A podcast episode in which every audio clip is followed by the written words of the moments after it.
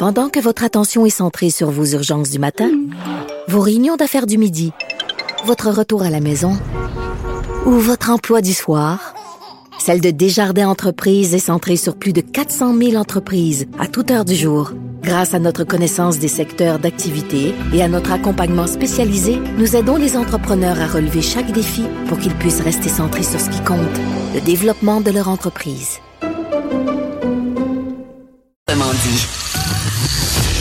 Les effronter. Avec Geneviève Peterson. Les vrais enjeux, les vraies questions. Vous écoutez Les effronter. on se parle d'un cas de racisme ordinaire, vraiment quelque chose d'odieux qui se produit beaucoup trop souvent et qui touche encore une fois les communautés autochtones. C'est une caissière d'un Provigo qui aurait refusé de vendre de l'alcool à une personne autochtone. C'est la présidente de l'organisme Femmes autochtones du Québec, Viviane Michel, qui a déploré qu'une caissière de ce Provigo-là, le marché de Longueuil, ait hésité à vendre l'alcool à une amie de sa fille sous prétexte qu'elle est amérindienne. Je vous jure, c'est vrai, ça s'est vraiment passé.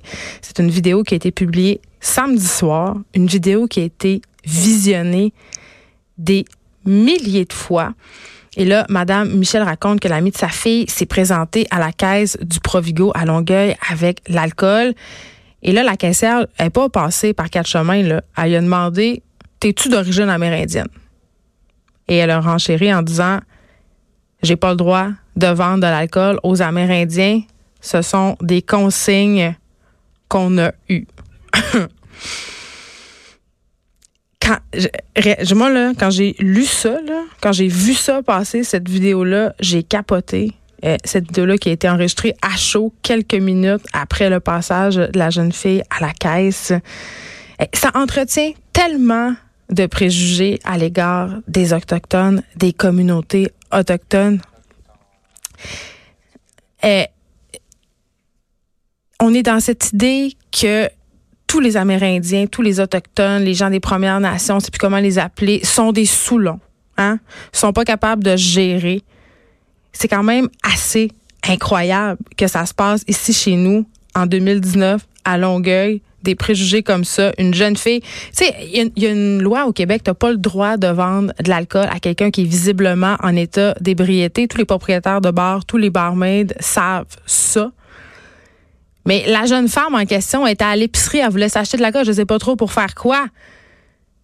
Mais était certainement pas visiblement en état d'ébriété. Je veux dire, les autochtones, c'est pas juste une gang d'alcooliques. Tous les autochtones ne sont pas des alcooliques, ce sont des personnes civilisées, c'est ce que dit la présidente de la FAQ.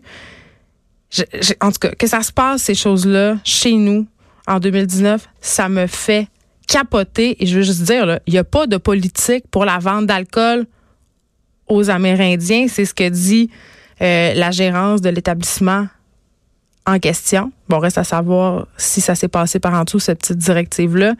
Mais cette caissière-là qui a pris sur elle de dire ça à cette jeune femme, euh, que d'humiliation. Que d'humiliation. C'est laid, laid, laid, les, les, les, les. OK, on s'en va parler de cette histoire euh, avec l'auteur euh, de l'auteur Yvan Godbout, celui qui a écrit le livre Ansel et Gretel. On en a parlé l'année passée. Ce livre-là qui met en scène euh, une scène d'agression, de pédophilie entre un père et sa fille, je crois, une jeune fille de 9 ans. Et ça inquiète beaucoup d'auteurs parce que là, cette cause-là va être portée devant la justice. Il y aurait même un procès en 2020. Patrick Sénécal est au bout du fil parce que lui aussi, ça l'inquiète. Bonjour, Patrick. Patrick, es-tu là? Oui. Ah, bon, je t'entendais pas, excuse-moi. OK. Euh, euh, là, euh, l'auteur Yvan Godbout risque la prison pour avoir écrit justement cette fameuse scène d'agression sexuelle. et là, cette situation, quand même, est jugée hypocrite par plusieurs auteurs dont tu fais partie. Vous vous êtes mobilisés pour dénoncer cette censure-là. Pourquoi, toi, ça t'inquiète? Ben, ça m'inquiète parce que si on commence à avoir un jugement moral sur la fiction, ben, je trouve qu'il n'y a plus de fin. On, va tomber dans l'interprétation pure. Là, ce qu'on lui reproche, c'est la production de pornographie juvénile. Mais à partir de. C'est quand même de la fiction, là. Il n'y a pas produit la, Je comprends qu'une loi existe pour ne pas produire la, la pornographie juvénile, mais on parle pas ici de vrais enfants qui ont vraiment été agressés. On parle pas, on parle de personnages de fiction. Alors, à partir de quel moment dans un roman est-ce qu'on va on va parler de production de, pornographie juvénile? Est-ce que le simple fait d'évoquer une scène de pédophilie va être un crime? Est-ce qu'il faut avoir des détails précis? T'imagines-tu si on commence à légiférer là-dessus? Je veux dire, c'est, ça va devenir complètement inapplicable. moi, je pense que la je pense que la fiction ne peut pas être euh, on peut pas parler de fiction de la même manière qu'on parle de réalité. Sinon, ça devient ça vient du procès d'intention de, de, de, notre propre morale de celle d'un autre. Et ça, je trouve qu'en fiction, ben, c'est très, très, très dangereux. Mais je suis d'accord avec toi, mais je pensais à ça tantôt avant l'émission. Je me disais, OK, tu sais, bon, euh, on n'est pas pour la censure dans les œuvres de fiction. Là, on a une scène, euh, je pense, qui est assez graphique. On va dans les détails. Euh, c'est dans un livre si c'était un dessin animé, par exemple, il y a toute cette tendance en porn, le hentai, si on mettait euh, deux enfants ou si on mettait une scène où un adulte euh, une relation sexuelle avec un enfant dans un dessin animé, on aurait quand même peut-être, on, on, aurait un problème. Ça passerait pas. on dirait que c'est parce que c'est dans un roman, on a tendance à penser que c'est de la censure, mais en même temps, il y a la question de l'intention là-dedans aussi. Là. Ben, il y a question d'intention parce qu'effectivement, dans, dans, le roman, euh, le, la scène, bon, moi j'ai lu la scène, là, c'est une page. C'est loin dans ma tête. Euh, ouais. Ouais, ouais. Puis c'est, euh, puis évidemment, on est du point de vue de la victime. Donc, la scène montre que c'est, il y a rien d'excitant là-dedans. Il y a rien de, il y a rien de, de, de le fun là. Et, et, et le père à la fin va, va, va payer pour ça là. Donc, donc, on, on, est dans le même principe que que que les, tragédies grecques euh, où mm. euh, on, il y avait un effet de catharsis où on montrait des pires atrocités aux personnages, mais qui à la fin euh, se vengeaient ou des trucs comme ça. Puis là, il y avait un effet de catharsis. Quand on finit le roman, on est content que le que le père paye. Mais de toute façon, que, que, encore là, bon, là, c'est clair que, que l'intention est, de dénoncer ça, mais même si ça c'était pas clair, c'est toujours comme les par exemple, je sais pas, la peine de mort, on est toujours d'accord quand c'est des cas extrêmes. Évidemment que euh, si un homme avait dépecé euh, 50 euh, enfants puis avait violé leur cadavre, bon, là, je parle des pires scènes au monde, évidemment que la peine de mort, c'est pas difficile dans un cas comme ça, mais c'est, c'est quand, à partir de quel moment quelqu'un mérite la peine de mort, à partir de quel moment quelqu'un mérite d'être accusé de de, production euh, de, pornographie juvénile. C'est cette, cette euh, ligne-là entre le juste avant et le juste après qui, à mon avis, devient impossible à délimiter. Si on s'en va dans mes propres romans à moi, ça va dans des romans de d'autres auteurs mm. qui font de la littérature très, très noire, euh, très trash. Bon, à partir de quel moment on va m'accuser de moi que j'ai dépassé cette ligne-là? Et c'est ça qui est inapplicable. Et c'est là que ça que cette ligne-là devient extrêmement mince. Puis que je, ne vois pas comment on va pouvoir de pouvoir légiférer là-dessus. Je, ne vois pas comment ça peut être applicable, en fait. Mais en même temps, euh, Patrick, tu conviendras que produire de la pornographie juvénile, c'est un crime et de représenter un meurtre, c'en est pas un. Il y, a déjà ici une loi, là, elle est là. Ben, c'est ça. Alors, justement, je pense que cette histoire-là, ce qu'il mm. faudrait qu'elle sert, c'est de, de, de, de, revoir cette loi-là et de mettre des balises claires. Parce que manifestement, la loi en ce moment rencontre des, des, des cas limites où on s'était on s'était jamais interrogé là-dessus. Pourtant, il y a eu des cas avant. Si on faisait des, des, recherches dans d'autres romans, c'est sûr que Godbout n'est pas le premier à écrire une scène comme ça en fiction. Ça, ça c'est clair et net. Là, là il y a, il y a juste quelqu'un qui s'est plaint à ce moment-là. Bon, fait que là, ça tombe sur lui. Mais il va falloir effectivement que, que, que peu importe l'issue, puis j'espère que l'issue va être positive, mm. mais qu'on en profite pour avoir cette loi, puis de dire bon, qu'est-ce qu'on fait avec ça? Dans, dans, dans quel, Est-ce qu'on peut mettre sur le même pied d'égalité un gars qui prend des photos d'enfants en train de, de, de, de faire des de, subir des attouchements sexuels que d'un romancier qui veut dénoncer une scène puis qui, qui parle de façon graphique de cette scène-là. Est-ce qu'on peut mettre ça sur, même, sur le même pied d'égalité? Moi, je pense que non, mais il va falloir effectivement que la loi pense à ça puis qu'elle soit adaptée à, ces réalités-là. Puis j'espère que c'est, j'espère qu'au moins ça va avoir servi à ça. La question que les gens se posent, euh, Patrick Sénécal, et je suis contente que tu sois là parce que je suis absolument certaine que tu as la réponse à cette question en tant que maître de l'horreur. On a des scènes comme ça là, dans un roman, là, sortons un peu de la pédophilie, mais parlons de scènes très violentes, de meurtres, de viols, même des scènes pédophiles comme c'est le cas euh, dans ce qui nous occupe aujourd'hui. Les gens se demandent est-ce que ces scènes-là sont bien nécessaires? Autrement dit, le montrer les monstres, est-ce que ça sert à quelque chose? On peut pas donner une réponse claire à ça. On peut pas dire euh, oui ou non dans tous les cas. Mais toi, pourquoi tu le fais? Pourquoi tu choisis de le montrer, de le faire? Moi, moi, moi, quand j'ai des scènes très violentes dans mes romans, où, je, me demande toujours à, à quoi elle sert, justement. Je me dis, qu'est-ce que cette scène-là mm. va amener si elle est là, puis qu'est-ce qui sera pas là s'il n'est pas là?